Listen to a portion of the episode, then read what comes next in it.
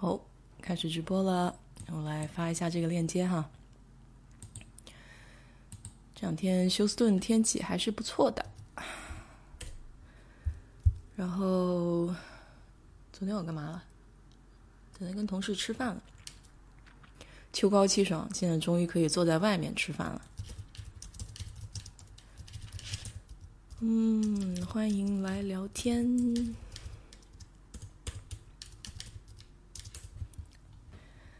待会儿那个在群里对这个美国留学有问题的朋友，咱们也可以在这边聊一聊。哎呀，今天要是有人跟我连麦就好了，因为我觉得可以尝试一下这个功能嘛，是吧？嗯，昨天晚上做了一个梦，啊，做梦梦到什么的呢？梦到了以前认识的一个人，然后我知道大家有没有这种。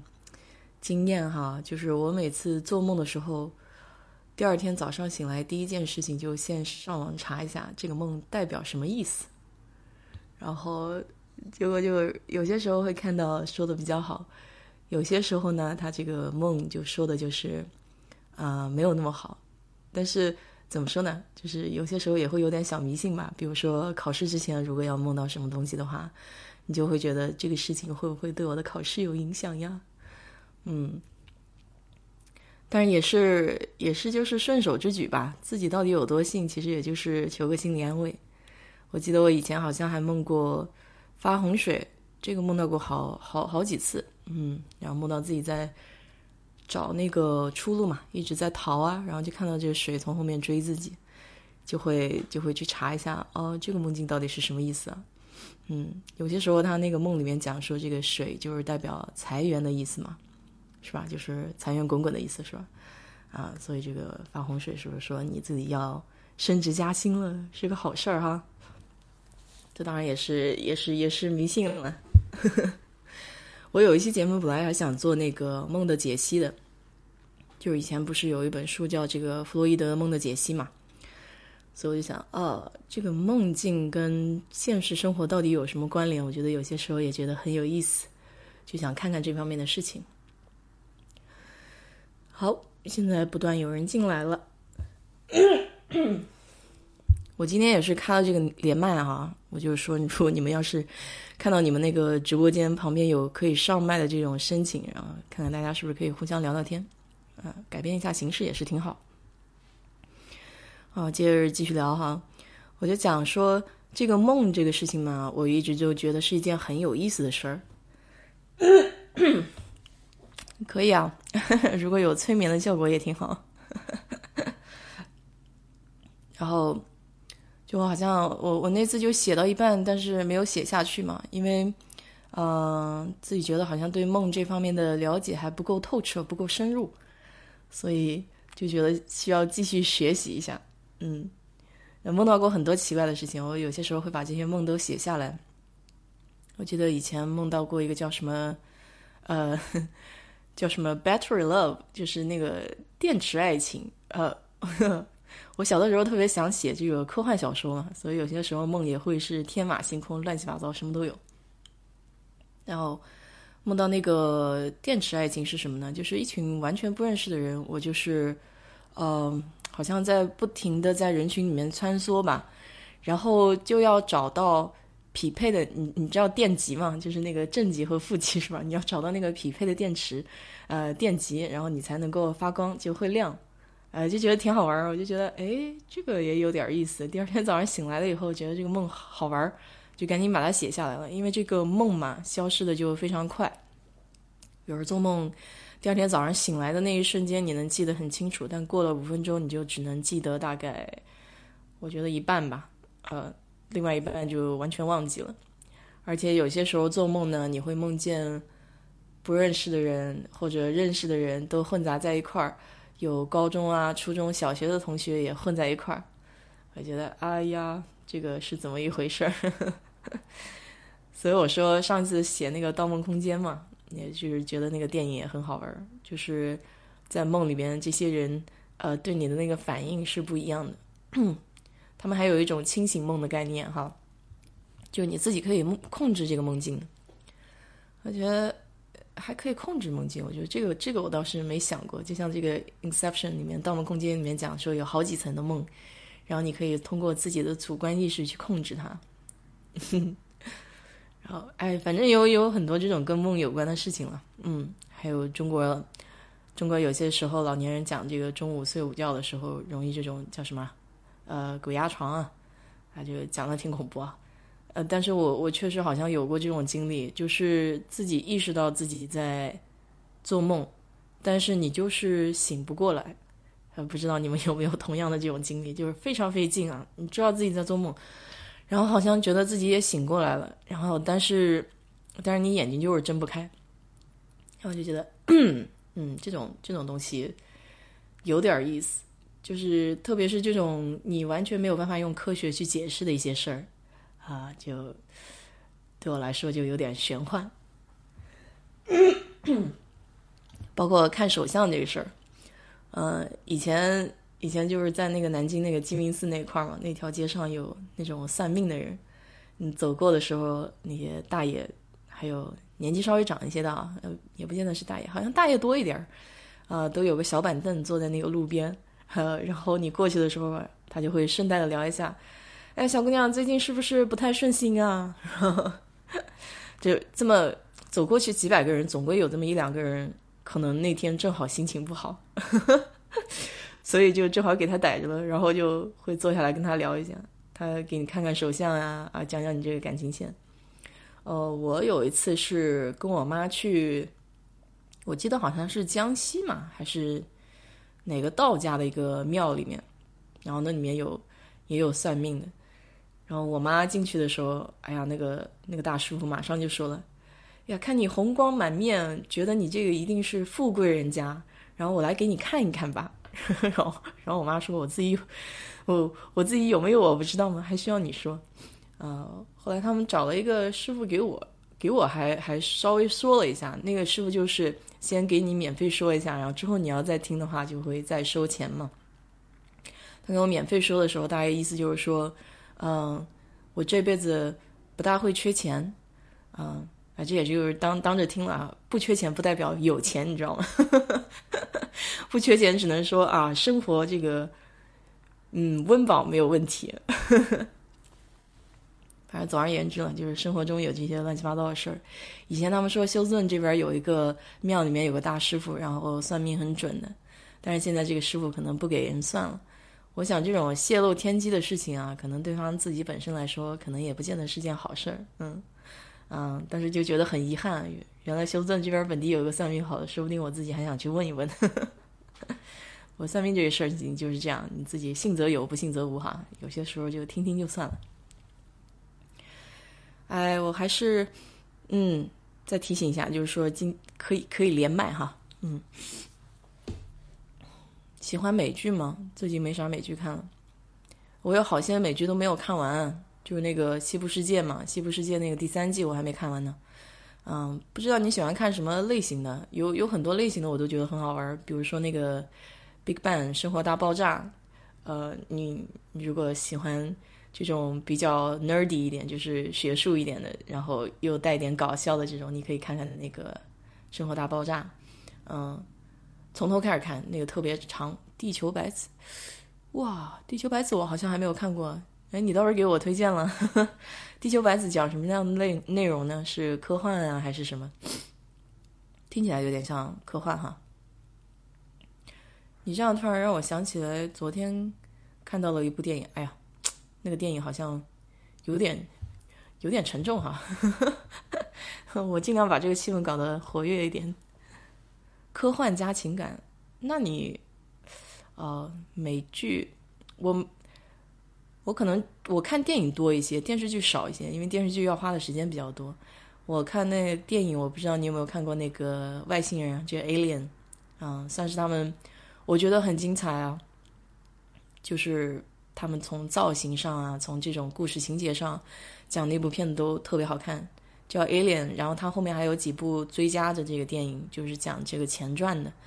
嗯，还有一部科幻的叫 Arrival，呃，中文名我不知道叫什么了哈。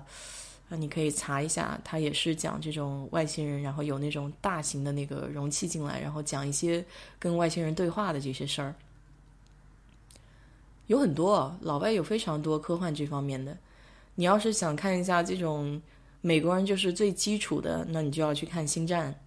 嗯，《星战》这个算是他们很基础的一个东西，包括现在还有很多跟《星战》有关的前传嘛，啊，也那个电视剧也出来，我我也没接着看呢。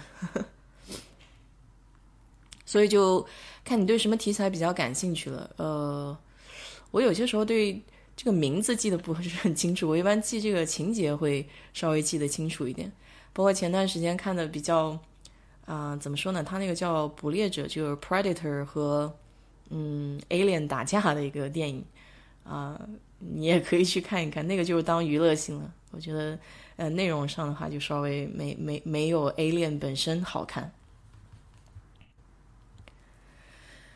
情感线的，对，就是这种有有故事情节的会好一点的。那我说一下我昨天看的这部电影嘛，跟科幻没有关系，但是，但是我觉得它这个题材也是非常的特别，它的入手点。就是一个啊，那个导演应该是美国人，但是他整部片子是是加拿大魁北克地区的一对姐妹嘛，呃，不是姐妹，就是呃，男生男生的姐姐和弟弟吧，就是这个兄，嗯，两个人，然后去他的妈妈去世，然后他的妈妈给他们一封信，就是让他们去找自己的爸爸和自己的一个失散的兄弟，然后就通过这个事情讲的其实是巴基斯坦那边，嗯。哎，不对啊，是巴基斯坦吗？就有点像那个中东那边，就是不是巴基斯坦，应该是那个呃叙利亚那些地方，嗯，打仗就以前以前经常就是战火连天的那个地方，就战争时期发生的一些这种匪夷所思的事情吧。叫呃那个名字叫什么 Incendies 我到时候到时候给你们发一下吧。他。叫什么荒荒野之火吗？中文名翻过来，我昨天有点忘记了，我来查一下。就是它题材，我我以前还真的没有见过一个这样去讲述战争荒谬的一个题材。嗯，所以你们可以看一下。哎，对啊，大家连麦啊！啊，对，叫焦土之城，那英文名字叫 Incendies。啊给你们发在这个群里啊，Incendies。嗯，全整个电影是法语讲的，所以就是会听起来可能有点费劲，但是你有中文字幕嘛？啊，希望他翻译的还比较好。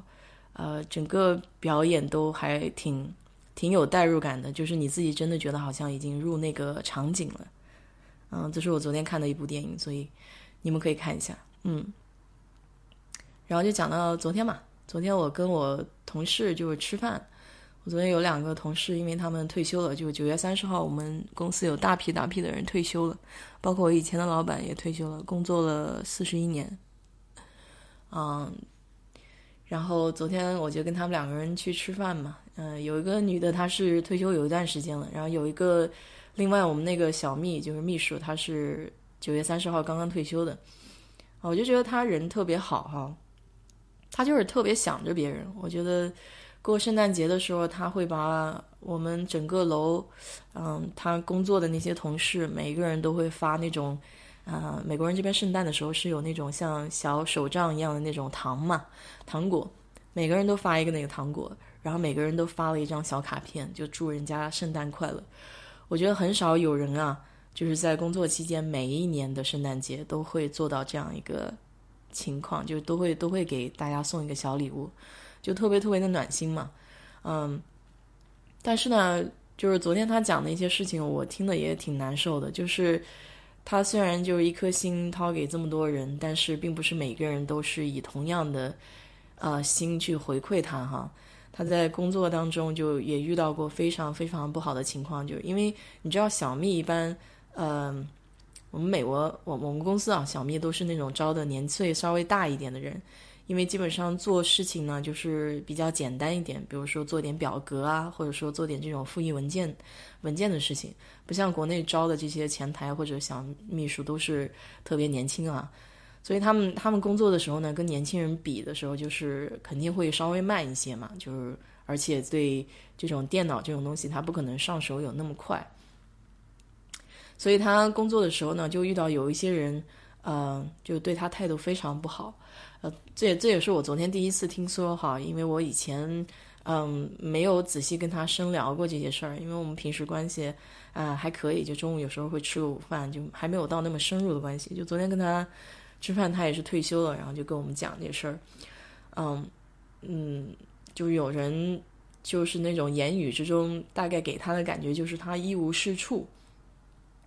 其实我当时一听，我就觉得他跟我有一个经历还特别像，因为我刚进公司的时候呢，遇到一个老板，一个女老板，她是欧洲人，就是她自己对自己要要求比较严格，所以她对别人呢要求也非常高。呃，当时就是我一个人呃汇报给他嘛，然后他他就是怎么说呢，也是第一次当领导这个位置，所以对管人呢也欠缺经验。所以他就以对自己的那个要求来要求我。我毕竟刚刚进公司嘛，所以对很多东西也不是很熟悉。然后他有些时候年头的时候给我规划的这个目标不是那么清晰啊。然后呢，我当时也是刚工作，没有什么经验，不知道就是随时你要去跟领导汇报这个工作进度哈。可能就做了有一段时间嘛，这个工作做出来没有达到他想要的。因为他呢，其实是对自己想要的东西也不是很清晰，就是也是属于实验的阶段。咱们走一步算一步哈。他当然他这个觉得不是他想要的，然后他就是态度突然有一个三百六十度的大转弯，然后甚至是当着另外一个年纪比较长的人面前，就是直接训斥我哈。然后当时都把我训哭了。那他训的那个意思就是说你这个嗯一无是处，就基本上就是说你。你干的这些东西就完全没有意义，然后，嗯，就把你说的，就是好像，呃，一文不值的那个样。我当时觉得心里特别难受，就觉得，哎呀，怎么会有，怎么会，怎么会出来就遇到这样的事情哈？就，然后那个年纪比较长的人呢，呃，这个会后就把我拉到一边，跟我说，嗯，就是你，你千万不要被别人的语言所所伤害伤害到，就是说，真正能够定义你自己的，呃，只有你自己。就你不要听别人是怎么说的，因为有些时候呢，很多这种言语它是有失公正的，是一些人在气头上说的话，甚至说有些人他没有经过大脑就讲出这些话。对啊，是可以去 HR 投诉他。啊，我当时也想不到这点。就昨天，昨天我们那个另外一个退休的年长的女生也是这么跟那个小米讲的，你完全可以去 HR 投诉他，因为这已经达到了一种人身攻击了嘛。就是你你自己的这种感受已经很不好了，会很影响你的情绪。其实我们公司很注重这种的，但是我刚进公司，我我没有这种意识。哎，包括包括我跟你说，就中国人在国外他没有这种法律意识的原因。嗯，就嗯，我跟你说一些家常的事儿哈，就是我认识的嗯一对夫妻，他那个女孩子是在美国这边长大的，嗯，中国人，大概十几岁的到这边来投奔他阿姨的。然后呢，这个男的呢是中国大陆的，嗯，他们俩结合了以后呢，呃，就是可能会发生冲突嘛，就夫妻夫妻之间总归会发生冲突的。那么有一次呢，那个那个男的可能就非常非常生气了，他就砸了那个门嘛，砸了门。这个女生立马就有这个意识，马上去报警了，嗯，马上去报警了。他就说，我觉得你潜意识里面，我我自己感觉我受到威胁了，我潜意识里面你有这个家暴的可能性，他就报警了。那警察就马上来了，那这个男的就肯定怂了嘛。但是你要想啊，就是说换在咱们中国人，比如说我们大陆人过来，尤其是在外国这个异异乡，你看发生了那么多这个留学生的事情啊，就是什么男友把那个女的给杀了，就好好几次。就是 U S C 那边就是叫什么，那个叫什么南加州大学那边发生好多次就是亚洲人留学生里面这种事件，恶性事件，都没有人想起来要去保护自己去报警的。呃，包括上次听那个，就是南京雨润集团的那个女儿在国外被，呃，外国的男友给家暴致死了，就是你想，就是说咱们怎么会这么法律意识淡薄哈？可能就想着，特别是女生啊，处于弱势一方，你打了一两次以后，是觉得哦，这个可能他跪下来求我了，然后就不会不会再有下一次了，就是原谅他吧，心软一下吧。你看她在外国长大的这个中国女生，她就特别有意识，就哪怕你有一点这种潜意识出来了，马上就马上就报警了。所以，所以就同样的回到这个公司里面，这个事情也是一样的。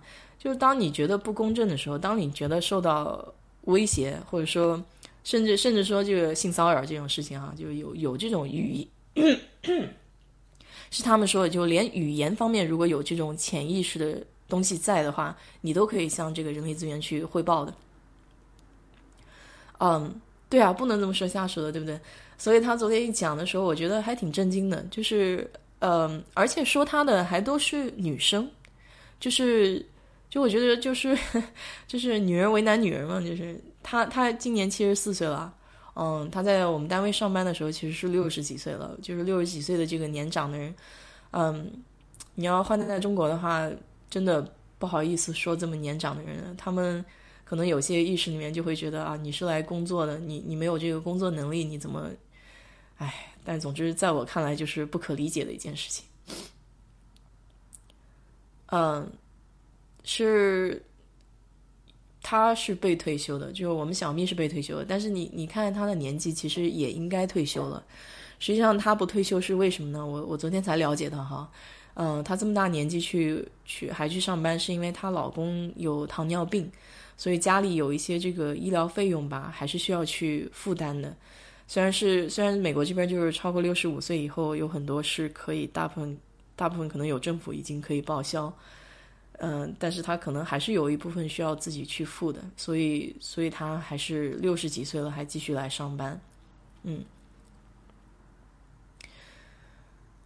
对，企业文化有硬性规定，对啊，所以但是但是我就说就是要有这种意识去利用这些硬性规定嘛，你像我们中国长大的。可能法律意识比较 比较淡薄一点，我我都想不起来要用这个人力资源。有些时候你想一想，你的上司对你这样讲话的时候，你会想啊，如果我要去去人力资源举报他，我会不会被穿小鞋？而且每个公司是不一样的。我就跟我英国石油的那个女生，就是我我师妹啊，聊这个事情，他们的人力资源其实是跟领导相关的，就是领导是有权利去控制这个人力资源的。那我们公司呢，跟他们公司是完全不一样。这个人力资源是单独存在的，它只为公司服务，就跟你这个领导人是不挂钩的。嗯，所以，所以他如果你的领导出现了这种问题，你直接给人力资源汇报，人力资源是出于公司文化的考虑，会会对相关事宜进行非常严肃的处理的。但如果你可能换到别的公司，他这个人力资源跟领导层是挂钩的话，那就。那就比较难看了，就是就是你汇报给人力资源，人力资源可能会处于偏向于领导的这个方向，哎，但是好像也不能这么说。我记得以前好像还有一件事情是，呃，我听说哈，就是以前我们我们公司有那种，就美国公司有那种 PIP 啊，啊叫什么叫 performance，哎。哇，全称叫什么来着？反正就是，如果你工作表现不好，然后你的领导或者公司会把你规划到那个呃 PIP 这个项目里面的话，呃，就相当于给你最后一次机会去呃改善你的这个工作表现。如果不行的话，那最后可能你就是被呃辞退了。嗯，所以我我遇到有一个人是遇是这种情况，他被放进这个项目呢，就是。从他个人的角度来讲，哈，他他是觉得是被政治不正确给牺牲掉的，就是说可能在某一步他没有做好，他的领导就把他放到那个项目里面，因为你不能你不能因为其他不正当的理由去辞退一个员工，是吧？你只能说他的工作表现不好，就是你工作没有达到你想要的预期，然后把他放到这里面。所以有些时候，嗯，这种本来是一个比较好的项目，说是去。去帮助别人改进这个工作效果的，然后最终变成了一个嗯政治工具，去去排除异己，就是这种东西，我就觉得很恶心。就是在我看来，就是非常肮脏的一种手段。你要知道，我觉得这种一般的情况下是不应该把人放在这种项目里面的。包括我上一次看的啊，好像是硅谷那边吧，有一个程序员，哎，好像就是你说的，就硅谷自杀的这个人。对对对。哎，你正在跟我连麦吗？我听不到你的声音啊！哦哦，对对对，sorry，我没有接通。哎，我接通了啊！看你，你也可以说话。就是这个 PIP 对那个自杀的那个男生，就是我仔细看了一下他那个他的那个情况，啊，其实跟我说的这个同事是非常相像的。我这个同事后来是有点抑郁症了嘛，嗯，就非常抑郁了，因为因为这样搞了一下。哎，我可以听到你说话了，你可以说话。嗯，OK。嗯，那刚才说到那个告那个 HR 的事儿，嗯，我曾经在零，应该零五年吧，嗯，在我在我们公司里有个那个呃越南的一个那个 manager，他就特别欺负我们这个东方人，就亚洲人嘛，他会觉得你这个英文不够好啊，还是怎么样的，嗯，总是给你穿小鞋。总是给你说是找你的这个麻烦，对对对。然后呢，有一天呢，我那时候，呃，也是刚进公司有半年吧，嗯，我就，然后一个一个中国的，好像是广东的一个男生，嗯，人很 nice，结果呢就被他找到这个把柄，嗯，把他那个啊，好奇怪，我怎么会嗓子会这个？That's OK，嗯，被我传染，不是我，可能是。刚刚我在床上醒着呢，嗯，想睡觉。OK，Anyway，呃，然后呢，就就把它 fire 掉了。fire 掉以后呢，就我们去在这个 EDR 吃饭的时候嘛，就聊起来了。啊，我那个人叫 Sherman，嗯，啊，我就我就好 OK，我就跟我那同事们就说哈，我说这样子吧，我说每个人呢哈，把这个地点、时间，这个当时发生的问题，你们都写下来。有没有什么其他的这个主管在？啊，我说你都写下来以后呢，哈，到时候都给我，到时候我们去 HR 去投诉他。那所有人都很惊讶的看着我。哎，结果有一天在上班途中，他就是突然间就说是对我发难。我当时呢，我就看了看他，就笑了笑。嗯，我说 It's time，然后我就我可为我就直接去 HR 了。嗯嗯，去 HR 以后，我就把那个所有人大概有三十多人的这个签名嘛，嗯，我就直接就交给 HR 了。交 HR 以后呢，大概有半小时，那个 HR 人就打电话嘛，然后去去办公室等一下，就看他就走了。嗯，哦，当时我们所有同事，嗯，都在那里集体鼓掌。嗯，然后嗯，excuse me，这个人呢哈，我后来我又碰到过他一次。但不是说是那个工作的环境，就是他在那个其他公司上班嘛。嗯，我就看他一眼是他哈，我走过去我还跟他说，我说嗨，他看到我以后就说是马上就快步就走开了，就是他很担心我会说是 OK，他是被什么地方 fire 掉的。嗯嗯，呃，他会有会记会有记录的嘛，或者说我会跟他其他的人，我有认识的人嘛。嗯，都会给他说，给其他人说了以后，他也会什么，会会很难堪的。就这种事情呢，哈，一定什么没有背调吗？什么意思？背景调查吧，可能是，就是就是污点了。哦，在美国不是的，你只要是有联名呀，嗯，你只要是有联名嘛。Excuse me。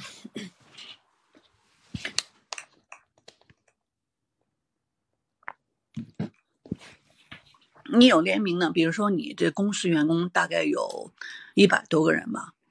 当时我们有三十几个人联名这个，啊，他然后呢，公司呢就是你作为你只要有时间、地点、人物有证明，而且呢你都签了名以后呢，通常不会被你调查的。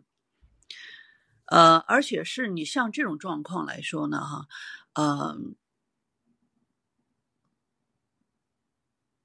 对，多数人一起投诉，投诉这个人是，呃，他的这个叫什么管理，就像是这个主播说的，他这个在在国外他非常注重一点，你作为这个主管，他不可以在第三者人面前去 insulting you，就是说叫什么，呃，就说一些话让你不舒服，呃，这是这是绝对不允许的。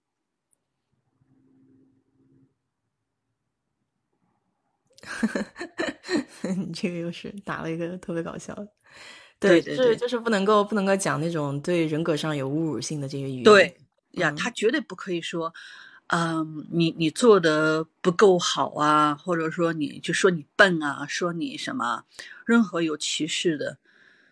所以说呢，嗯，呀，人多，我也我也自己那个去投诉过，跟我们的那个经理，那对方是个白人，这个白人呢，哈，他其实还 OK 了，但是呢，他喜欢就像像国内那种管理的那种，啊，叫什么？当他那个，呃，在同样的情况下呢，哈，他会小恩小惠于他喜欢的员工。他属于这种状况，呃，我对他不公平对待了第三次的时候，那我直接性的我就到我们老板办公室敲敲门进去以后，我就跟我们老板就说一二三，什么时候发生事，还同样是你要有这个证据，哎，我说是那个什么，你可以 check 这个这个录像，因为我们工作是跟金钱打交道嘛，他是好多这个这个摄像头对着你。然后呢，我就是给他说一二三是什么时间、什么地点，大大概是发生什么事情，他说了些什么，呃，我当时的这个反应，周围有什么人，哦，跟我们老板说，我们老板说，他说你先出去一下吧，这个大概有二十分钟吧，他就把这个人叫去了，叫办公室以后，呃，也是有二十分钟以后，他就什么，就是打电话就问我。他说：“你可以什么接受他道歉吗？呃，可以这个什么吗？这个就意思是你们和解吗？”我说：“no。”然后我们老板一听，他就说：“你要报 HR 吗？”我说：“yes。”我们老板说：“哎呦，那个人就就是哭了，一个大男人接着就哭了，意思是你可以原谅我吗？我真的对不起，我不是我不是那个意思是呃有心的怎么样的？或许说我工作中存在问题。”嗯，我就说 too late，呃，然后这个老板就说是报到 HR 以后嘛，呃，同样事情我都没有跟 HR 说，我估计可能有人已经是起诉过这个人，就到投诉过这个人了，然后这个人被 fire 掉了。对，国外对这个还挺看重的，所以一般到 HR 的话，就是就就挺严重的，他有 records 在那边嘛。嗯，哎，是的，我在想是这样子的，因为他不可能因为你一个人投诉嘛。对，就是说，不要做这个什么，拿这个，you know，呃，这种一些其他地方的那种管理方式，在这边去这个管理人是完全不适合的。对，而且像那个，你像硅谷出现的那个男孩子，我看了一下他那个事情，嗯，他他也是，就是他相当于他自己做了一个很长时间的一个项目哈，但是你知道，在公司里面会有这种情况，就是你做了很长时间的项目，最后这个成果是给别人摘了。啊，太正常了。对，然后他他是什么情况呢？等于说，他当时那个不公正的情况出来了以后，他就去争取了一下，就是就相当于就有正面冲突了。有正面冲突了以后呢，就开始给他穿小鞋了。他的情况比较糟糕，是在于他自己当时没有绿卡，就是签证上有问题，所以他在这点上就给人抓住这个怎么说呢？他他就相当于就是不给你办绿卡了，是吧？就这些事情一下头就会抓住他的这个弱点。然后后来就放到了这个 PIP 里面，因为因为他想着还是想让公司帮他办办这个绿卡嘛，他就是还是不敢去这么硬拼哈，所以最后就被人家呃弄到最后就自己就感觉自己走投无路。我说当时如果但凡有一个朋友或者说他能够有个人出来帮他一把，跟他聊一下这个事情的话，他也不至于走上那个走上那条路。嗯，呃，这个呢哈，我也。碰到过一个同事，不是我们部门的，就是一个公司的。这六年前嘛，她是上海小姑娘，在这儿是毕业以后嘛，也是拿那个绿卡，我们公司给她办绿卡。这期间的时候呢，我们公司换老板了，换老板以后呢，就是再加上批绿卡的这种，好像是那个这个薪水吧，好像也高了一些，比他原来这个所。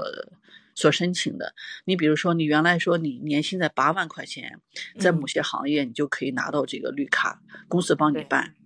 他通常呢，公司实际上不需要说等到五年啊，或者是三年以上，他能力蛮强的。嗯，这个也是公司换了新老板以后呢，也是对他什么，这个叫做呃穿小鞋吧。嗯，呃，就是意思，哎，我就是拿捏着你，刚刚好。你呢？刚好你要给我卖力，你要不卖力的话呢，我就是卡着你的这个绿卡。呃，那天呢就说哦，艾米姐，那个呃，他说我跟你说个事儿哈，我说什么事儿啊？然后他打给我聊了聊哈，我说是，哎呀，我说此处不留人哈，我说是人多活，走吧。他说，哎呀，我那个签证怎么办？我说你有能力，你放心，你到任何地方都会发光的。他说，哎呀，万一他上海人，他说，哎呀，万一不行，我就回上海怎么样？对呀，我说你英文也很好，各方面呢，即便拿到学历了，为什么你要在这个公司待着呢？对，哎，他听我话走了，现在走了有。呀，他现在已经拿到绿卡了，应该应该考公民了吧？六年了都，嗯，啊，就是有一天呢，就是在微信上，他就跟我说哈，他哎呀，他说谢谢你哈，他当时我好怕，老是觉得意思是我在地方待着就是为了拿绿卡，呃，万一说我这么我要付出这么已经三年了，我都差不多两年就说是不要忍，记住一点，你这样这样活着呢，最后你会很郁闷。你会心情不好，你最后你会你会抑抑郁。他对对对，他我现在我碰到有些人，呃，我就会跟他们讲这个这段故事。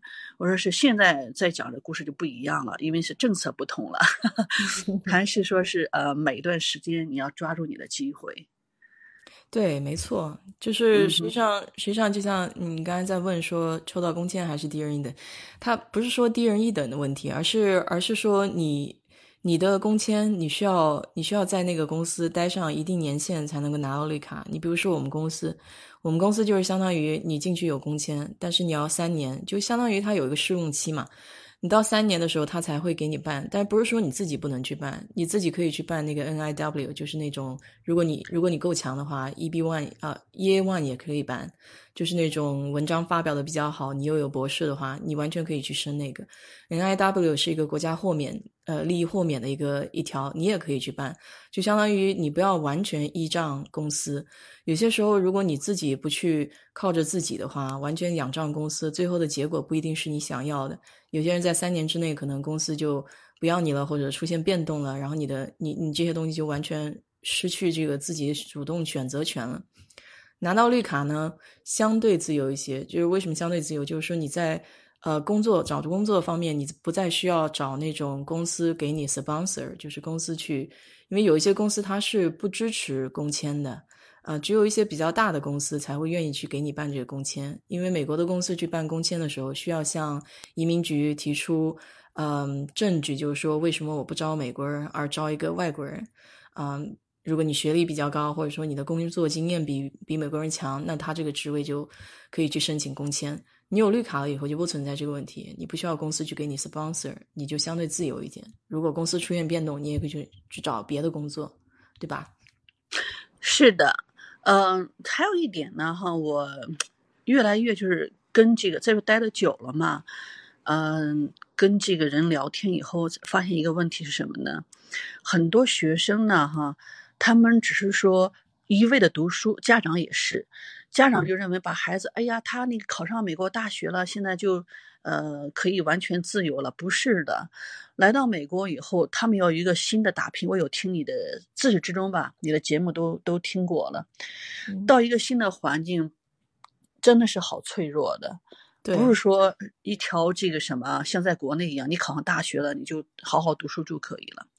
在国外完全不是的，你要参加不同的这种，呃，叫什么啊？分分门别类的这些呃。呃，叫什么活动？国内就是没有这种叫做什么呃，像比如说这个橄榄球啊，像棒球这些东西啊，就社团这种东西。哎呀呀，社团，你必须参加这些东西，不是说一味学习你就可以说获得工作、获得毕业，不是的。在美国这边呢，就是你所说的提到过多次的，主动表达自己非常重要，就是你的情商要高。对，嗯。情商要是不高的话，只是说你的这个智商高啊，很吃亏在这里。对，而且我觉得就是说，在美国这边念书有一个很重要的问题，就不能钻牛角尖。就很多，你看那些恶性事件发生在别的这些大学，为什么会有这种情况？他到这边来，一个就是心理上比较脆弱，比较孤单嘛。那么我们找自己人的时候，就会有亲切感，那很容易产生这种依赖感。然后当这种情感出现问题的时候，尤其是在国内，他没有这种经验，那情感出现问题的时候，他周边又没有什么人可以说的时候，他非常容易钻牛角尖，而且尤其是学习成绩好。只关注学习的这些孩子，在国内的时候，他没有经历过什么挫折，呃，一路都非常顺。然后家长啊，在学校里面老师也非常喜欢他。到这边了以后，特别特别容易出现这种问题。嗯，反正我就我就觉得这方面其实是要比读书更加重要了。就是出国之前，在心理上还有情感上这种东西要要关注一些，就尤其是家长。嗯嗯，现在应该好多了吧？现在这个。现在中国学生出来多一些了，就是说怎么说呢？就是自己自己可能也有自己的这种朋友圈，而且包括这种 social media，就是有嗯有网络嘛，有网络也好很多了。嗯，但是在在处理挫折方面的这种这种心理培训哈，其实一直以来你看，包括现在中国也是有很多年纪小的孩子。我那天还听到一个新闻。就是一个十九岁的女孩然后跟家里跟妈妈呃吵，是为什么呢？他妈不让他养猫，然后他就到阳台上准备去跳楼自杀了。就是你，你就说一件这么小的一件事情，为什么会促使他想要去选择自自杀？当然，他肯定是一个呃一一根最后的稻草了。就是说之前肯定有很多很多铺垫哈，对，不见得是不见得是这么一件事儿。你看的就光是这件事儿，可能是以前他妈对他的控制欲就非常强，不让他做自己的事情。我就说，就是这种东西一点一点积累起来，到一个质的变化的时候，就很难去控制了。嗯，我我不太什么，不太了解国内，因为我不太看国内东西。国内东西我大概就是听你这个这个讲的一些东西嘛，哈。呃，我觉得有些东西啊，就是国内这种，好像是这种培养孩子啊，还是停留在几十年前那种，我养了你。那你就要顺从我，你要你要根据我的安排去去去生活、去学习，包括你会你结婚有孩子有家庭，他都会控制你。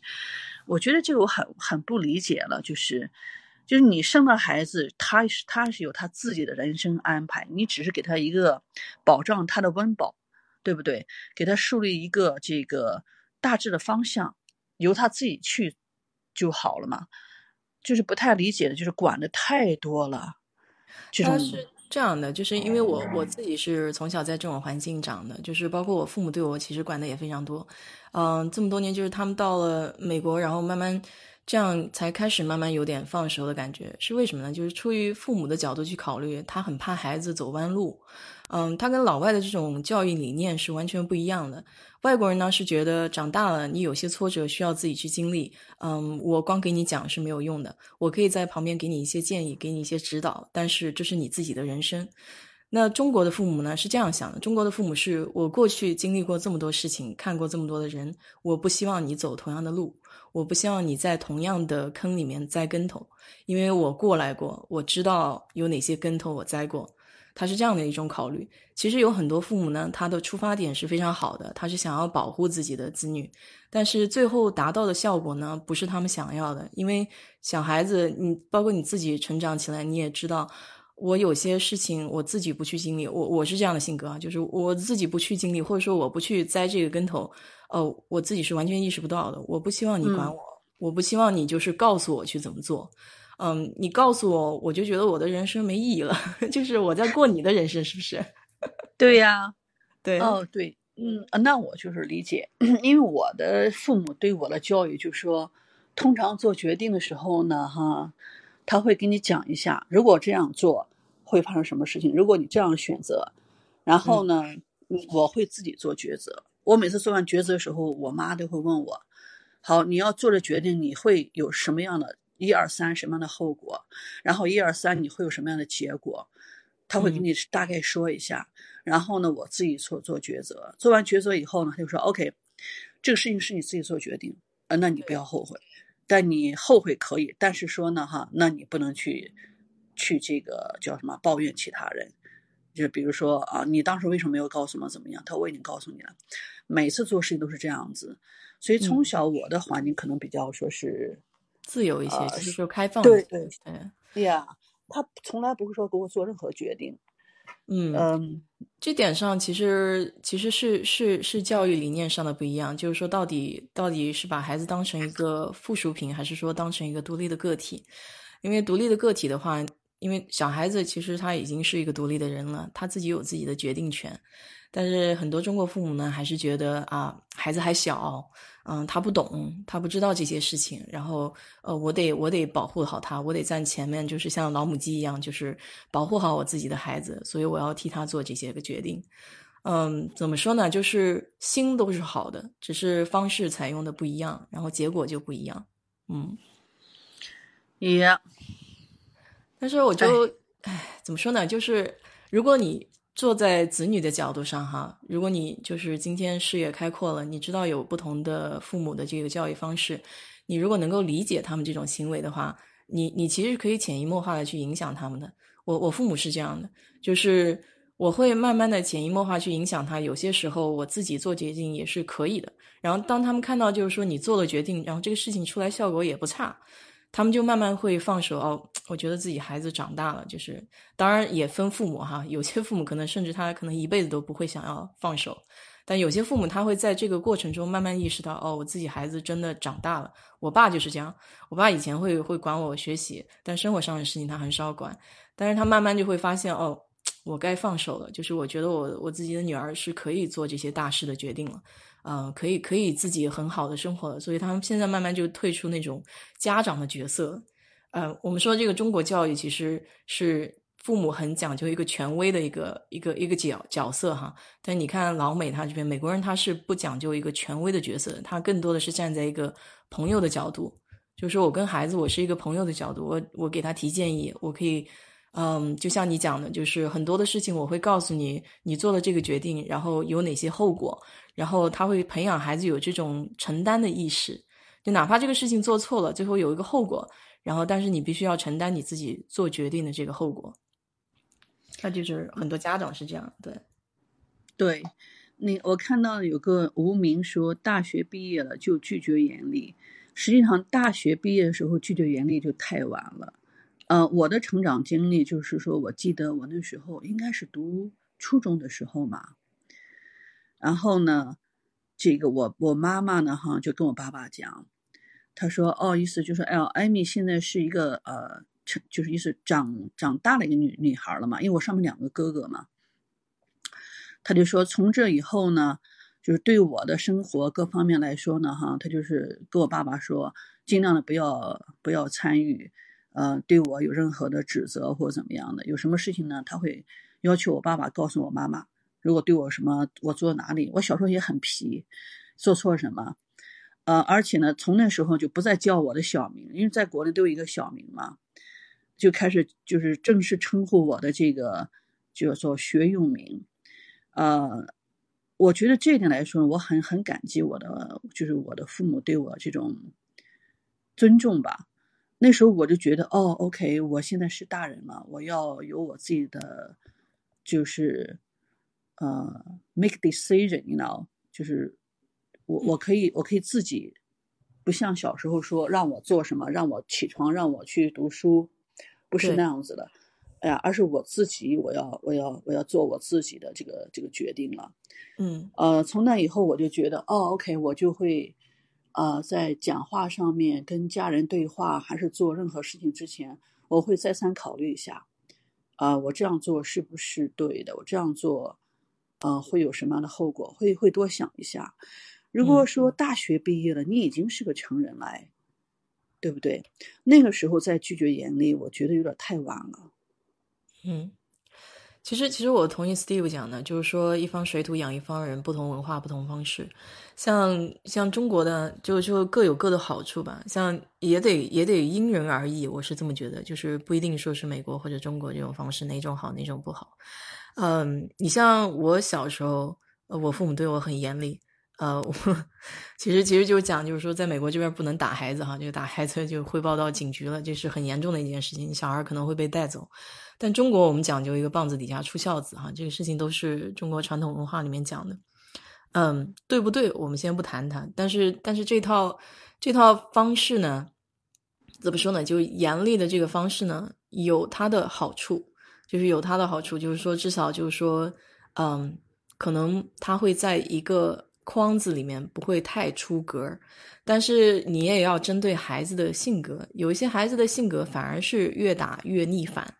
就是，就我就觉得，就是作为家长吧，你得观察自己的小孩到底是一个什么样的性格，才能采取不同的方式去去教育好他。嗯，因为我有一个同事，他自己有三个孩子，他三个孩子的性格都是不一样的，他针对这三个孩子采取的方式也是不一样的。而在美国这边打孩子是肯定不对的，就是完全不可能去打孩子这件事情。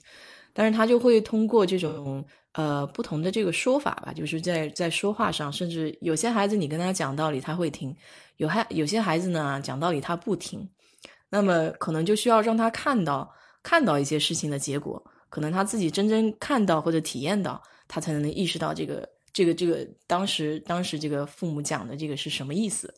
所以，所以要针对小孩子不同性格来来来处理吧。不教育这个事情是一个很大的 很大的话题。哎呀，你说的倒是什么？呃，也蛮有道理的。也我有看到好多周围的同事嘛，老外一般都是孩子好多嘛。嗯呃，是我看到这个谁，这个说是不能打非暴力的，没收玩游戏的手机。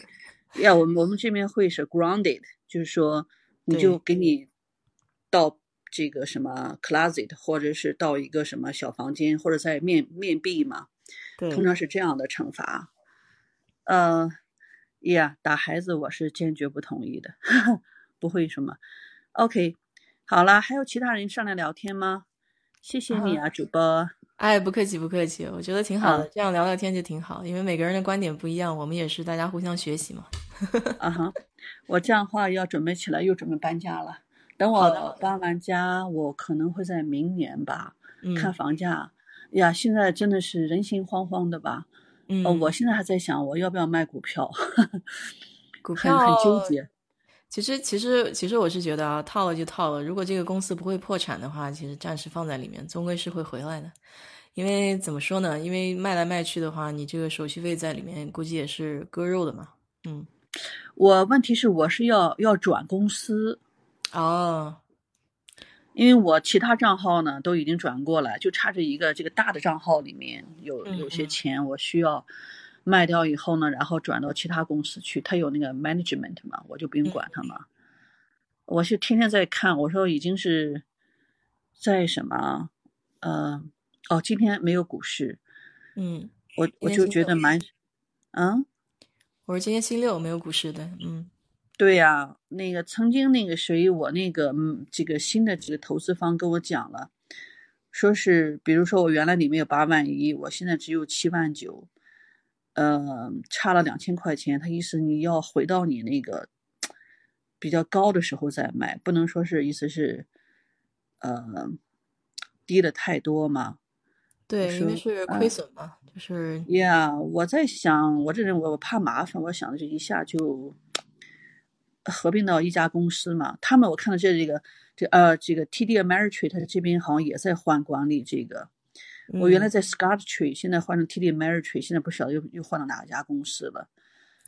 嗯。那你自己看一看嘛，我觉得这个东西都是自己自己决定的事情。就是如果你觉得就是省心方便的话，那可能现在出了一下；如果你要是觉得就是不怕麻烦的话，可能稍微等一等，因为毕竟现在算是比较低迷的一年哈，就是这种这个疫情啊，各方面其他的事情是。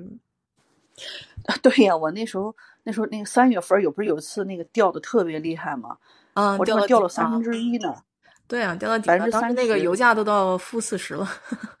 啊，对对对对对，那个原油那个这个什么，嗯，其实是个抄底的好时候。如果是当时有钱的话，应该抄底。我当时我给我那个，因为那个 agent 那个是什么这个 quarantine 嘛，嗯，我给我那个什么那个呃 agency 打电话，他好像是一直在占线，一直在忙。嗯，呃，我我本来是什么，我大概还有那个几万块钱在旁边放着，我想让他给我。呃，买一点股票进去嘛，就一直联系不上他，他在家里办公没办法。对，可能是也是也是太忙了，这些这些时候就是在家办公，有些时候就是这样，有些网络啊或者什么其他东西不好啊，然后经常就会碰到停电啊，然后网络挂了，就半天班就不用上了，没法上。哦，我倒没想到这一点哈。对啊，因为在家上班的话，这些东西它不够稳定嘛，就是你想，呃。你像我，我我那天就是停电，有时候一停电要隔好好长时间才能够那个，才能够回来。然后再有的网络也是一过好长时间，那个网络才会才会回来，所以你这个上班，呃，有些时候就会被打断。虽然这种情况不多。呵 呵 OK，啊，有人问自驾游讲了吗？哦，没讲哎，自驾游还没讲呢。对我就我我自驾游自自驾的比较多，从几几年开始，我原来一开始在达拉斯的时候，我自己不敢开车嘛，然后后来到休斯顿这边以后，就逼着自己去上高速。原来在达拉斯净开小路，到休斯顿以后就开始开高速，开高速了以后呢，就开始出去玩了。嗯，因为美国基本上都是，哎，是啊，讲点开心的，对，没错没错，股票不能谈，越谈越伤心。然后就是。当时，当时就是一开始先到哪儿呢？我一开都开得很远，我都开纽约啊、芝加哥啊、佛罗里达，我都是开非常长的长途。嗯，我就很喜欢开车的感觉。我不知道你怎么样？我我喜欢开车，你也喜欢开车哈？我那个我记得零二年的时候嘛，我刚拿到驾照，嗯，然后还没出三个月，我还那时候还不会上高速呢。嗯，然后呢，我们不是要搬家嘛，从纽约搬到拉斯维加斯，然后我那个就朋友说，OK，我带你去上一下高速，哦，他就教了我一下，就是从这个高速路口上去，大概开个十几迈哦，嗯，然后呢再下来，再再再重新上来。当时我也觉得是也蛮神奇的。零二年的时候还没有说有好多那种手机啊，有这个导航没有的，我是从那个 Triple A 拿了那个地图。这个，然后是大概我看五百个 mile，这这这个什么，大致上我是走八十过来，然后是大概是从什么地方，嗯、然后呢，我们呃就是给家里打电话嘛，说我到什么地方，到哪家酒店去住或怎么样。我们没有预定酒店的时候也，嗯，也大致上我我记得在那个，I think 是在呃 Ohio 过了 Ohio 以后。嗯，那时候我就最最惨的那一次，第一次上高速，第一次长途开，然后就碰到那边下雨了，嗯、真的是那种大暴雨。哎，我也是，我也遇到过。哦，那那个真的，那那个那个看不清，完全看不清。是的，对，我就非常害怕，我嗯就是尽量贴在边上走嘛，嗯、就大致上我特别有的那个黄线，我知道是在中间，我尽量往右边开。然后我说哦，看到有个什么闪的灯，我知道哦，那边好像应该是个加油站一类的，我就慢慢开过去。嗯，那那那个那感觉简直是太吓人了。对我当时的情况也是也是一样的，在在山里面，我不记得在哪个州了，也是突然就是一阵下那种非常非常大的暴雨，然后我大概开。我我就跟你说，就是前面你大概五米十米的车你都看不清，就是这么大的雨，然后就我是开五迈。当时开五迈在路上就慢慢爬，有很多车已经停在路边了，uh huh. 在那个路肩那个地方，就很多车就打着双闪停在那边了，啊、uh，不敢开，很多人都不敢开，啊，我就想我就这样慢慢挪吧，就慢慢挪，然后真的是那个那个雨简直是太紧张了，那个手上手心直出汗，你知道吗？第一次遇到这么大雨，嗯，呃，这个还有一个，我那时候去上学的时候，我是走着那个 Nine W，我是在纽约嘛。后来我回来时候呢，哎，这突然间快下课了，还有两小时，然后下雪了。天呐，我说我什么时候在下雪开过车？然后我就走那个呃叫做 Palace Parkway，I think 那条路。然后上去以后，那车根本就方向盘你根本握不住。我是边哭边开回去的，本来二十分钟路，我开了差不多近两小时。嗯。对，有时候休斯顿这边也会也会下很大的雨。我当时回休斯顿的时候也是下了这么大，但是它情况跟那个山里又不太一样，因为山里你在开那个盘山公路嘛，哦、旁边就是悬崖，所以你会很紧张。我我当时开到加州那一块的时候，嗯、全是盘山公路，呃，所以就是包括包括它那个路中间它是没有这个栅栏，就是说你对面的车也是。你同样能看到嘛？所以我尽量是不开左道，开左道的话，就对面的车跟你就是相对过来的，所以我会尽量开在中间或者右边。嗯、但是那些车开的速度也非常快，呃，我当时也是呃第一次开长途这么远，然后开这种盘山公路，很紧张，非常紧张。我开的慢，很多车从后面就超我嘛，就特别紧张那种。所以你要是自驾游的话，我是建议啊，在在市区内这种高速多开开，然后。就先锻炼一下自己这个心理素质吧。然后开多了，可能你就好了。也还有一个就是说要有那个雪胎，或者是要有那个买那个防滑链，再不然就是说要有那个就 four wheel drive，就是叫什么四个轮子，哎，对，四驱的，对，嗯，呀，我这种去去雪天的那个地方要要有这种，一定要有，对，啊哈，啊，我特意换了换了一个四四驱的车，我去年我的车被那什么了，被那个偷偷了。啊，是吗？你这怎么回事啊？我那时候是刚换公司，嗯，刚换公司呢，是我上班才一个多月嘛，嗯，这个本身其实是是在这个我们这个州是后面人全责，无论是什么原因，对，追尾是追尾，对，我是追尾，我前面的这个直接什么那个前。整个车的前部的二分之一都毁了，然后你追了别人的尾是吗？对呀，啊，那是前面的那个停的太太急了吗？还是怎么回事儿？这个事情是这样子的，我们是有四个车道嘛，嗯，我要是大概有半个迈，我就要右转，我旁边那辆是我是在第三个车道，我左左边是快的，然后我在第三个，第二个的人呢，我打的右闪灯。嗯，而且他跟我一直我快他快我慢他慢，嗯，如果我要不超他，但是他前面呢大概有十个车位吧，嗯，然后我就在想要超过他，然后我就看最边上那个我要右转的方向，呃也没有问题，嗯，那我。就什么又关了这个右闪，因为我是怕他没看到，对，又打开，嗯，就提醒他我是确定不是说我忘记关了这个右闪，对，转弯灯。然后他还是什么，我就加速提速过去以后呢，就转到最右边的车道要右转。嗯，结果前面那个车呢，也不知道是发生什么事儿了，他前面一辆车也没有。我正转过去以后，因为你提速本来是四十五个 mile，蛮快的。对对对。你再提速肯定在五十五个 mile 左右嘛。对。他就是不知道什么征兆了，就突然间他停了。你想想我，我直接的没刹车。哦，那你去就是全速撞上去了，就是。对你想想，他的整个后尾这个 trunk 直接撞进去了，我的前面的这个也撞到什么？撞到那个叫什么？有个呃水箱一类的 trans 这个 transmission 那个那一块儿都漏油了，很严重啊！这个是，嗯，我我居然没事儿，啊，所以 你这什么车？一定要问一下。哎呀，这个看来他那个防护的那个那个当时那个东西都蹦出来了吧？就是那个安全气囊。呃，安全气囊没有，就是说是彼此两边的车全撞毁了。那个我车是那个什么那个 Aslara，你你见过我的车应该是那个白色那个两个门那个，对对对对对，哎，就那个车，那个车被什么被被评为是当年好像是 Top Ten Car 嘛，嗯嗯嗯，啊，质量非常好。然后呢，我还是办了一个什么举动呢？我就马上给我们那个呃公司打电话，我说我。有可能会迟到，因为是 Memorial Day 那天是，嗯，我们正好加班嘛，嗯，然后我们那个呃同事就说啊，那个什么，嗯，我说我发生车祸的啊，你没事吧？有没有什么报警啊？有没有那个打那个 ambulance 怎么样的？嗯，他他说如果说你有任何问题不舒服，不要来上班了，没有问题的，嗯，啊，因为我刚去嘛，还没有三个月的这个试用期嘛，嗯，然后我就开我，既然我的车还能开。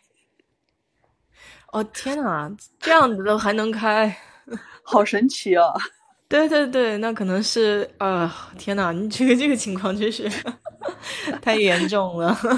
对呀，我开到公司以后呢，这个上了两小时班，然后我们那个 manager 就说：“哦，我们的 security 打电话说，你的车被撞了，啊，是在公司撞的，还是你来的路上？”我说：“哦，我说不是在这儿撞的，我是在那个我来的路上撞的。”他说：“他说你没问题吧？要不要去看医生啊？”我说：“我目前觉得没有问题。”这个，你这个就让我想到我自己那个事儿，就特别是你讲的最后那个公司撞的，还是在来的路上撞的。我就说可寒心了。我我以前以前我我自己也偷偷过，就是我我那个车是怎么回事？当时偷偷是我前面有一辆那个十八轮的大卡车，然后在非常小的就两条道的那种呃乡间小路哈。我当时中午的时候去我们公司那边有呃实验室，就是去实验室参观这种盐盐盐样。然后中午呢，有个朋友正好在附近，他喊我去吃饭，我是有点迟到了。我一般不超车的，我一般都是车都在后面慢慢开，我不怎么超车。那天有点迟到，我就有点着急，然后前面有个十八轮，然后谷歌的那个地图就跟我显示，就前面要急左拐嘛，就九十度的左拐。我想就把他那个超了以后，我就赶紧左拐。结果因为那条路我也不熟悉嘛，就是那个地方都不是我熟悉的地方。然后走那个小路左拐的时候，它那条路的右边有一个坑，你知道是，嗯，就美国这边它有些时候会有那种叫 ditch，就是那种小的那种像像坑一样的那种东西，泄洪用的有水嘛。然后我就左拐，结果没有打到那个桥上，打到了那个坑里了。我车直接就飞进了坑里，从右边侧面着地的。幸好那是泥巴地哈，不是那个。不是那个叫什么 水泥地，所以当时那个气囊啊什么乱七八糟全出来了，然后当时就懵了。我在天上飞的时候，直接就是一句 F 的那个词，我就想完蛋了，就是 就这个就这个 F 的这个词一出现以后，我就已经着地了，就那么快一秒钟。然后我想哦，出来以后整个人都是懵懵的，然后有那个十八轮大卡车也停下来了。我我就说他们这边人特别的好心嘛，就看到这种事情的时候，很多车都停下来了。然后就过来问我怎么样，然后有人帮我报警，然后警察过来了以后问我事情啊，头还是懵懵的，然后就讲到我老板那个事情，我就跟你说，我就打电话给我老板，我说我说下午没法去上班了，我去我我我这个出车祸了，我老板第一件事情就是问我，你这个不算工伤哈，你因为你这是中午吃饭的时 时间，我想我去，这就是你要跟我讲的吗？你挨问的话都没说，你可以什么？你可以投诉他哦。哎呀天呐！当时我就觉得哇，好寒心啊！早知道不打给你了。我打给他的话，就是为了跟他说我下午没办法去了。你至少也说人有没有事儿啊？至少问一下是吧？那你你绝对可以去 HR 投诉他。哎，这个老板就是当时前面我跟你说的，他那个跟我讲的，把我说的一无是处的。哎，真的一点人性都没有，说没有人情味儿。不是他不是没有人情味儿，他是没有管理经验啊！真的是，他当时想的就是说，哎呀，我又要写报告了，你知道吗？嗯哼。因为我们公司出这个工伤是很严重的事情，就是我们公司有这种呃叫什么 zero，就是零工伤的这个这个指标嘛。那他一出了以后，他要写汇报，然后对他这个业绩就不好。然后哦，当时第一个就是这个反应，把我气炸了。那你没有没有没有你没有说他吗？没有啊，没说。我就跟你说，我刚进公司嘛，刚进公司对这些东西都完全不熟悉，我也不知道要要说人力资源，我也不知道是那个。我当时就觉得哇，这个人。不想跟他说话了，赶紧挂电话。哦，好可怜哦。哦，对了，还有一个呢，哈，就是说这边的一个，我给你讲一下，我朋友，我不是昨天八月十五吗？啊，哦，前天，他快逗死我了。他是他是也是在你们德州过来的。嗯嗯。他说呢，那时候他考驾照，考驾照呢，我估计他是用中文考。他说还是怎么样？他说看完这个小时录像以后呢，然后就拿到那个。呃，临时驾照嘛，嗯，结果呢，他就是开着出去了。出去以后呢，那个就是救火车嘛，嗯，呃，就是是跟着他。你说他办了什么举动呢？他当时就想，哦，我我有，他是嫌我慢，我要开快一点。他就开的，他在救火车面前开的好快。然后呢，他正好要右转嘛，那救火车的人就说是直视的，他就就开过去了。我说你也是真的是很 lucky，你这种状况，那他可以说是罚你那个没有 maximum，而且你还会去去去 court 的。嗯，我们这边看到这个车都躲的不及呢，就赶紧给让道啊。对，我说是你只要是有这个 ambulance，这个 police car，还有这个什么这个呃。呃，fire truck，就是任何一个，只要您叫了以后，你马上往右边停下来，都到右边去。他居然在人家前面拼命的开，对，所以我我每次一听到这个声音在后面，我就特别紧张，我就找找地儿想躲，你知道吗？就是说，哎呀，赶紧哪儿哪儿哪儿能停，哪儿能不能挡他道，就是这种感觉。哎呦，他他好多乌龙，把我把我逗死了，快，嗯。哎，这种情况我跟你说，在中国啊，它就就有点有点复杂，因为中国这个车很多在路上，嗯，根本就让不开。就是他如果有这种救护车啊或者消防车想要走的话，也是也是有点难度。嗯，嗯呀，我我不太清楚，因为我不太我出来之前的时候，我是去那个部队去去练的那个叫什么手挡的车。嗯嗯嗯，用了那种那个呃 Jeep 去去练车，但是我那时候开那时候是太早了，那时候我去那个开车的时候，所以说呃后来再回国的时候，我几乎我没动过车。嗯，对，你看 Steve 说这个高速有应急车道，那可能是现在就是改进了，这样呃必须得哦国内有吗？对，可能改了。我觉得，我觉得它像这种车必须要有。你像中国现在车这么多，你跟你自己想挤根本挤不过去的。嗯，啊，对，那就说是要要这个呃主要是救命，对我们就是应急车道是其实是救命的一条路。啊、一直都有。那看来我自己 自己是呃孤陋寡闻了。谢谢，哦，谢谢你他是说那个 高速上有那个应急车道。对对对对对，我嗯是、我是就是可能是因为在底下吧，就是还没有到高速之前的那种小的车道上，可能是开一点。对，嗯还有一件事情就是说我，呃，大概六年前吧回国一次，嗯。那时候我朋友，你知道我是下了飞机嘛，回家嘛要走那个高速，嗯。然后就发生件什么事情呢？你知道那个它有国道和那个叫什么道？那个叫就是 highway，我我不啊。懂，就是是就是你国道的话，你要你要这个是比较 local 嘛，感觉是，然后嗯。那个呢，就是说是那个高架桥那种那种嗯，你知道，然后呢，我说是走那个什么高架桥吧，呃，走高架桥，然后就看到好多的那种大的那种呃 truck，嗯，然后拉的很重的东西嘛，你就听他那个刹车的时候就是好好吵，然后嗯。你会看到那个喷水装置，我说哎呀，好神奇哦，这个什么这个这儿的刹车还会有喷水呢，嗯。然后这个我们正在说着呢，哈，就是是我们车是在那个，就是说，呃，在最里里道行驶的时候是比较高速嘛，嗯然后那 truck 也会在这样子，那个停的时候呢，那个大的 truck 在我们后面，我就跟我朋友讲，我说你赶紧换车道，嗯他说为什么？我说他这车太危险，他万一说是这个刹车制动不是说就撞上很灵。对，呀，他说我们直接碾压过去了。嗯嗯嗯，他说：“哎呀，他说我都没有意识到，我没有，他说我没有这种意识，会会有这种事情发生。”我说：“你没有想过吗？”我说：“他的车有多大，像一间房子开过来。对对，这个，我说，我说是你不可以说在这种车的面前停车，你尽嗯量避免说是跟这种车在他旁边跑，或者说太离他太近，在他后面跑，要不然就就是越过他，要不然的话就离他远一点儿。对，因为那个做茶叶蛋。”茶叶蛋，茶叶蛋我还挺喜欢吃的，我自己也经常做。哦，我我不太会。好的，那有人聊天，嗯，可以打字哈。对那，个还有一件事情呢，就是说，嗯，发生在就是是在这边嘛。我有一天有一天呢，哈，就下班下班了我，就是我那个第六感觉特别强，嗯我还是蛮什么的，发生过好几次这种事情。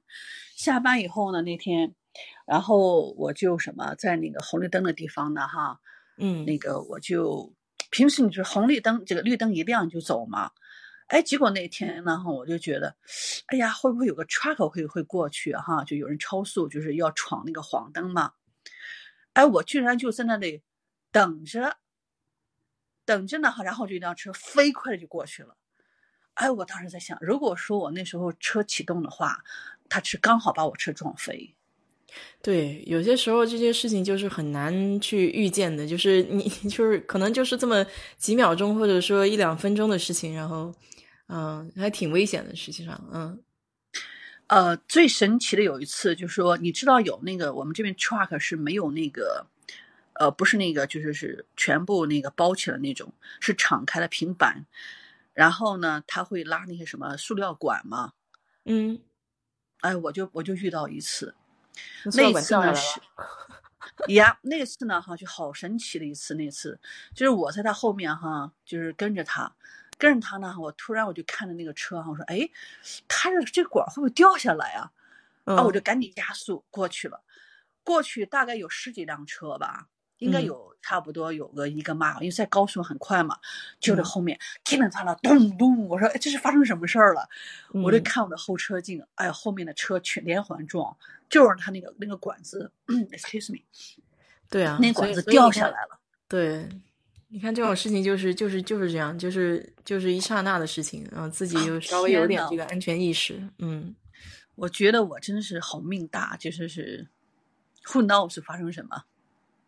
我就是有一点吧，就是说你你觉得这些事情，所以你说你有第六感嘛，是吧？你这个直觉比较好，就是是啊，嗯，遇到这些事情呢，你有也有一个下意识的，就是说远离它的话，也减少这种危险发生时候的这个可能性嘛。嗯，这个呢是原有原来呃有缘由的，是有一天呢我在那个加油的时候，嗯，就看了一个 truck，它的车头很大。我说他车头为什么大？我就很好奇嘛，我就跑上去，我跑过去问那个 truck 司机，我说为什么你这个车头这么大？他说哦，他说我后面有这个床，嗯，很有意思啊。对啊，那个他会有床怎么样的哈？他说那个那个，然后呢，他他你上来看一下吧。我说不会打搅到你吧？他不会的。他说我跟我太太一起开车。我说好啊，因为我也是很担心，因为他是个男司机嘛。嗯，我也会怕什么出什么意外，对不对？那你上了人家车，人人家车有窗，要把你抓走怎么样，都很难讲嘛。对。然后呢，我就问他，我说我说我说您太太呢？他说是哦，他说他去去洗手间，马上就回来。我说好，我说你先给我介绍一下这个开车注意事项吧。呃，如果说。呃，就是说是我跟你在同时在路上开车的时候，我会注意什么？哦，他就很耐心给我讲，他说：“你看看这个车，啊，你如果说跟我并排的，在我车的三分之一的后面，这个地方是叫做 dark spots，就是说盲点，盲盲点。对，他说你不能，哎，你不能在这个位置。对，他说你呃，你也不能说是在离我车很近的时候，就是是很近的距离开车。如果说两。”呃，不能够在两个 truck 之间，啊，对我我就跟你说，你说这个两个 truck 之间，我就觉得特别搞笑。我有时候开高速也是自驾游的时候，就看到有些车，他就喜欢待在那两个中间，他还不往前加速，赶紧走。我说这么危险的地方，你为什么会想要待在那儿？这个所以说嘛，哈，拿拿驾照是一回事，开车经验更重要一些，就是多跟人聊。我这人喜欢聊天，我就他就给我介绍嘛，说是注意事项嘛，就是因为这件事情，所以说我以后看到这个 truck 我都会不会跟他并排，也不会离他很近。他说尽量的超过去，呃，那样就是我我小时候，其实其实我对这个十八轮卡车是有那个阴影的，因为因为我小时候看到过一起事故，所以我我每次开车离这个十八轮都是老远老远的，就是尽快我就超过它，要么我就就。离他远远的，就是在后面，离他远远的，也不在正后面，就是隔一个车道或怎么样。因为就总觉得他那个车子啊，哎，就像你讲的，就下意识里面会觉得这种车子如果出事故的话会很严重，所以所以就想离他远一些。所以我我有些时候看到有一些人，他们美国人这边开车，他这种下意识还离他很近，要么就在紧跟着他在后面，啊我就觉得哇，他们怎么这么胆大 呀？我觉得，我觉得好多东西啊，就是要要学的太多了。我很很喜欢你的节目，我听到你那个好多的这个你的经历啊啊，然后哦对了，谈到自驾游，嗯，我的计划就是说，我很我很想就找一个人啊，喜欢旅游的人，嗯。这个也喜欢开车的人，嗯，然后呢还有时间，然后我的计划是我买个车的初衷就是想开那个。呃，就是 Road 呃 Sixty Six 那个开到芝加哥那个哦，六十六号公路嗯，我还想去开那个 Lonely 那条路，呃，就是就是最寂寞那条路，啊，这个我好像没听过，嗯，哦，在我们这边，在我们这边那个去那个 Utah 来的路上，有条路就说你开漂亮那边，嗯，No 是不是的，是这条路上。是这条路上叫 Lonely，就是这条路上哈，你不会看到其他车，几个小时看不到其他车。那是不是美国电影里面好多车都是？美国电影里面好多场景都是走那条公路上拍的？呀，是真的是看不到任何车的。哦，这样子还挺多。嗯，我的计划就是想开车去，嗯，从我们这儿开到旧金山，然后去。Oregon，然后是 Seattle，然后是 Washington，然后有有机会的话就去一趟那个加州，呃加呃加州加拿大。呃，我那条线还没开过，因为从休斯顿这边开还太远了。嗯，但是但是肯定还是要开的。我去过那个，我从休斯顿开到过到加州洛杉矶那边，但是我没有往上走，我没有到那个俄勒冈，嗯，西雅图那边。我我去那边我都坐飞机过去，但是我没有从休斯顿直接开到俄勒冈过。嗯嗯，那可以商量一下，你可以拿个假。对，就是怕时间不够，我觉得假期太少了。嗯，大概要两周得。对。因为我以前是计划，就是每年还要分点时间回国嘛，然后现在这个疫情就比较糟糕。呃，看看吧，如果说这个年嗯年底，如果说没有希望不会有再反复，如果反复的话呢，就说是你可以飞过来，嗯，呃，或者是什么，我就可以拿两周的假，可以开我的车出去玩去。嗯，到时候看吧，因为那个。我昨天昨天我那个两个同事嘛，跟你说就退休的那两个人，他们也在讲，就是下下一年四月份他们想去日本玩呢。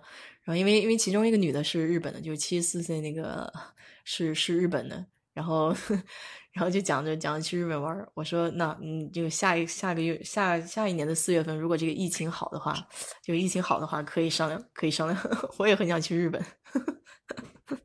嗯，我呃，我以前哈就是路过日本嘛，以前我们是坐飞机坐那个去东京的嘛。嗯，我我是对我印我是对这个日本是印象蛮好的，是哈。我很嗯哼，呀，我有计划的是什么？嗯，会去在亚洲那边看一看吧。然后我我这人不能做计划啊。我做计划，我第一次做做计划是跟我那个好朋友这边那个一个闺蜜嘛，说好了要这个什么，嗯，我想想啊，我第一个计划是说是做这个 cruise ship 跟朋友，嗯，结果呢是我朋友开车，呃，被一个呃这个 truck 给什么了，给这个，嗯，我们是右转嘛，他没有没有减速，就是我刚好在这个副驾上就撞到我们了，我的这个。颈椎啊、腰椎啊什么的都出了问题，啊哦，没有，这次是什么？是去欧洲，对，计划去欧洲的时候出现这个问题。所以说呢，我我跟他，我跟我的闺蜜不能不能做任何计划。我们计划 今年回国，啊，计划回国去新疆玩嘛，说是自驾，结果呢，今天又疫情。对啊，就这个事情全部就是出来的像什么样？哎，新疆我也没去过，嗯。哎呀，如果有机会的话呢，真的是，因为什么呢？他先生的这个发小是在那个医院的，是一个什么博士生导师嘛。嗯。然后他的学生呢是全遍布全国，嗯，什么新疆可以计划什么独库公路，什么意思？可能有一个公路叫独库公路吧，就是 OK，应该是比较漂亮那个地方。嗯。啊，如果可能的话，可以什么？可以，这个，这个可以跟我一起回去，去新疆去玩。嗯，我要吃过油肉拌面。我那天 在群里面就说的，我特别怀念这口。我我可能吃的还不一定是正宗的，你知道吗？因为我当时在南京那边念书嘛，然后那个汉口路那个上面有一家这个新疆餐馆。哎，当年吃那个过油肉拌面就觉得哇，实在是惊为天人。虽然食材很简单，但是为什么就是这么好吃？哦，等一下，无锡高架塌了，什么时候的事？前前几年吧，前几年的事情，好像好像好像是前两年吗？嗯，就不远不远，那个当时挺严重的，那个整个整个桥掉下来了，然后嗯，非常大的一件事情，对，哇哦，因为当时我朋友也在无锡嘛，所以我就赶紧问他了，嗯，那底下有一辆车，好像还特别的巧啊。就正好逃过了那个逃过了那个高架塌下来嘛。哎呀，希望这些人这些逝去的人能够说是不会有什么咒怨，对不对？嗯，是啊，是啊，嗯，主要是那个就怎么讲呢？就是他他有些时候这个超载了，他那个上一次超载就太严重了，因为不可能能承重到那么那么强的一个高度。哦，哦，对了，你喜欢 hiking 吗？啊，你说爬山就是，啊，对呀，看看情况，就是搞地质的，经常经常出差也也是要要爬爬山这种。嗯，我主要是怕那种怕那种就是蛇啊这些东西，你知道吗？哦，你那个你看一下我的头像，嗯头像的这个照片是我拍的，是在那个 Zion 那个呃 National Park。嗯嗯嗯，我我每年会去那边去露营。哦，哎呀，你再来的时候啊，你不嗯要去大道了，没什么意思，因为你去过很多什么，就是吃喝玩乐嘛，都有了嘛。对对对对对，是的，再来的时候呢，我就带你去 camping。好啊，可以啊，个我们周围的这个什么有，你喜欢泡温泉，但是你要走路，是天然温泉。对，我昨天，哎，你这讲的特别巧，我昨天还跟他们两人说呢，我说要到日本，我一定要去泡那个温泉，就哦呀，那是。必须的。嗯，那我带你去那个天然温泉，还有这个什么 Zion 这个 National Park，嗯，还有这边什么这个好多地方嘛，都都值得去的。对对对，美国这边有很多那个国家公园都很漂亮，嗯，我的愿望就是开着我的车去游遍所有的国家公园。嗯，是，对他们好多，你看他们那个，就是好多还买了房车，然后就专门去那个国家公园就扎营了，在那边儿。嗯，我在想了哈，他们有很多人就改造的那个，就是那种一个人出去旅游嘛，或者嗯，两个人就把那个 SUV 那个大，SUV 改造一下。我我最喜嗯，欢的是那个大众的那个，就是我不知道你有没有见过，就是七十年代大众的那个小小的像像面包车一样那个盒子，对对对特别特别可爱，把它改造成房车。对呀、我那个我我一个好朋友 Janet，他就想改造他的，他他他要去买个二手车。嗯嗯，我倒是什么，我这人怕麻烦。我说是我的，我原本的计划就是买个房子，旁边可以停那个停房车嘛。我嗯以前那个房子是个三千尺的，一边可以停游艇，一边可以停那个房车，嗯，哎呀，很很。舒服的嗯，Yeah。然后，但是现在发展那是就属于旧房子了嘛，嗯嗯现在的这个房子都没有了，没嗯，有这个什么，就是是很呃两边邻居东西的，呀。是，呀，我我也有想想那个买房车的这种想法，但是说我要买个房车，我一个人出去玩也没什么意思，要有，嗯，四个人以下是最好。对，你要有一帮就是比较亲近的朋友，就人也不要，太多，就是但是大家大家就在一起特别呃聊得开。因为我以前出去玩的时候也是，就人少最好，人太多了以后你反而就是难协调，因为每个人啊，喜欢的东西不一样，你到最后就弄得不开心也没意思。嗯，哦，到新疆可以 hiking 那个格纳斯这可能是一个对，哦，是一个是一个地点那边。嗯，我对新疆真是完全不熟。嗯。太好了，你这个群里有这个人，这个什么很很了解这个自驾游在国内的，对我，来说还是蛮有吸引力的。那肯定了，因为他们其实在国内待的时间比较长。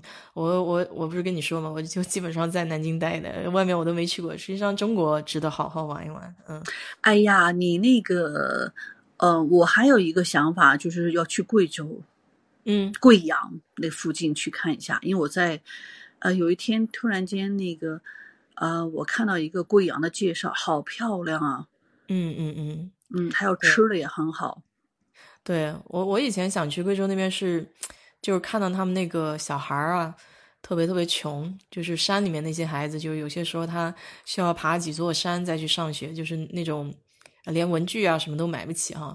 有些时候就想到这个做公益这个事情，但是就觉得不落到实处，总觉得很虚。就包括你自己捐钱给机构也好，你没有真正正正看到这些东西落实在这些人手上的时候，我是觉得挺虚的感觉。嗯我我最早的时候是零几年，呃，我来了美国以后嘛，我那嗯时候经常是会捐钱在国内啊，就给那个就是附近的这个乡下。我是说，我人要求不不高，就是我附近的人，对啊、也有也有乡下嘛，就帮他们就可以。那我是每年都会给我朋友呃打钱过去，打钱过去或者说是 OK，他们有什么组织哈？后来跟我说，他说哎你不要打钱了，那些钱根本帮不到那些什么那些就是钱对对，叫什么，就像你所说的。给刮光了。就是呀呀，他有说，他说是后来和被人举报了嘛。然嗯后，哎，我想想怎么说呢？我有看到你在美国有捐钱的，我嗯每我我以前工资的，我是每个每个月扣每一个 paycheck 是五块钱。嗯呃，我有我有做那个，到后来呢，他们说，哎呀，你不要弄那个东西了，就那对那老外跟我说，我说为什么？他说，哎呀，他他 told you，you know，just just do it。我说 OK，我现在我现在只捐两个地方，因为那两个地方我是就一个是天津的那个有一个有一个孤儿院嘛，他那个嗯、那那那个那个是我我捐的，就是因为在亚马逊上买东西，它有一个叫 Smile 的亚马逊 .com，你买东西的时候，他会根据你买的东西从中间抽这个 percentage，就百分比，嗯然后给给一些给一些慈善机构，你可以选。呃，那个我就是选了一个我我看我觉得我比较喜欢的一个一个机构，然后另外一个机构就是就是我讲的我那个朋友嘛，他自己做了一个这个机构，他也是跟你一样，他只捐认识他的人，就是所以哦他这个整个、整个 funding 的话，就是给他自己的小学，给他自己的中学还是小学，反正就是他学校他毕业的那个学校，因为他他们毕他们在那个呃哪里啊？好像是呃东北那边儿啊、他那个叫颍春，东北颍春一个学校是他毕业的那个学校，因为那些孩子他一天三餐都吃不饱嘛，所以他捐的这个钱就是给他吃饭钱，还有一个文具钱，然后就保证他们课本可以买得起这些钱。嗯，他就做这个事情，我觉得这是我能够看到，我也知道，我也信任的一个人在做的事儿，所以我就我就捐给他。像其他大的机构，我是我是没有捐的，因为我不太相信我看不见的东西。哎呀，因为我经历过了嘛，所以说我对这种事情来说，我就对啊，尤其是像，尤其是像经常会报道这种啊，这个慈善机构这种作假的事情，我就不太不太信任他们。所以，所以对对自己身边的人，你做这个事情，你是眼见的，你实际上是知道他们的人品的，所以才会更相信他们做的这些事儿。嗯吃不饱不信，什么意思？嗯，他就说就是现在吃不起东西的人，他不相信嘛，就是现在中国这个条件这么好，真的有，呃，真的有。我跟你讲哈，在美国也回，嗯、我一个同事，还这事情还不是很久以前哦。嗯我这个同事，我想想哈，他是哪一年？啊、应该是我换公司是一四年换公司，应该是在一四年左右。这个他是个老外，啊、他是从中部过来的。这个，因为我们那个我他刚来我们公司，我们公司待遇各方面非常好，而且我们有免费的食物，啊、免费食物供的简直是有点太什么，让人觉得，让你听听你会很很馋，知道吧？嗯 真的伙食非常好。我们是星期一是，我想想我忘记，星期二是我知道是猪排，嗯星期三是是好像是我们这个什么亚洲餐、什么泰国餐一类的。嗯嗯星期就是星期五是牛排，星期六是海鲜，是哇大螃蟹，它那个螃蟹腿大概 一尺的螃蟹。然后星期六是意大利的，然后平时就是什么啊，就是这个 fried chicken 啊，什么这些东西，牛肉这是很正常的。然后是嗯炒面，这个非常好。对，结果有一天呢，我们同事说：“哎呀，今天没有吃到那个叫什么啊，那个 teaspoon 怎么怎么样，在那抱怨。”嗯啊、这个人叫 Nashley，我想起来了。这个 Nashley 就说：“啊，你还有吃的，你还抱怨？”我们就就看他很惊讶，说：“你你什么意思啊？意思是你还没吃的时候嘛嗯？”他说：“嗯，他那个那个小姑娘好像二十二岁吧。”嗯他说：“哎呀，他说他和他弟弟，那个意思是说，啊、生长的地方呢，他跟我说是 Georgia 是什么地方？就是他说比较偏远的地方，就是白人居住的。对，然后他说是，他说他我们小的时候，我们都是没有吃的。他说他爸爸去上班，这个他没妈妈嘛，单嗯亲，他爸爸去上班，如果他说如果拿回钱来，他我们就有吃的；拿不回钱来，我们就就饿着。嗯我当时我都傻了，知道吗？嗯你算算，一四年他二十二岁，也就是说，他再往前推十五年，也就是两千年左右吧。对，竟然会有的时候还有这种吃不饱的。对呀、我当时我以为他开玩笑呢，然后呢，我就说，我说 you you you serious or you you just just kidding？他说是，他真的是我，我真的是这样子的。他说我嗯现在拿这个薪水，我简直是我做梦都想不到。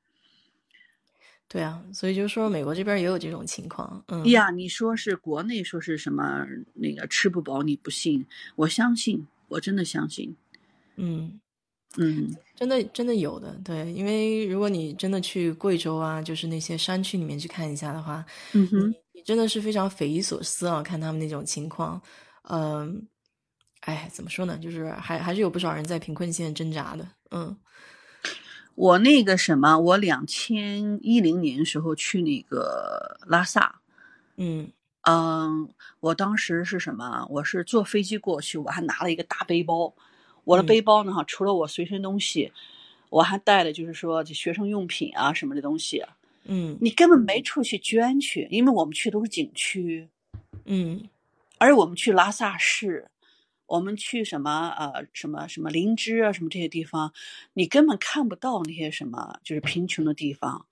对，嗯，就说你你你，即使说你旅游过了很多地方，你没有去当地的去去深入的话呢，你是看不到这一些的。对他一般也不会给你展示这些，是吧？因为 对呀都是给你看好的这个方面，包括美国也是一样，他给你看好的这个方面，他你也看不到那些。那有一期那个嗯、纪录片里面讲的，在加州那一块儿有很多失业的人，就住在停车场，然后他每天我跟你说哪来的吃的，都是那些披萨店剩的卖不掉的披萨给他们弄过去。嗯，就你看，就有些人也会是这样的一种状态在生活，嗯，也很不一样。反正跟跟我平时就是接触的这些，嗯，看不到看不到这个看不到这个方面。嗯，是我们都看不到真实的一面对 啊。啊，好了，今天也聊聊差不多了，我们该睡觉了啊。嗯，这个国内也十一点起床了，八点钟了。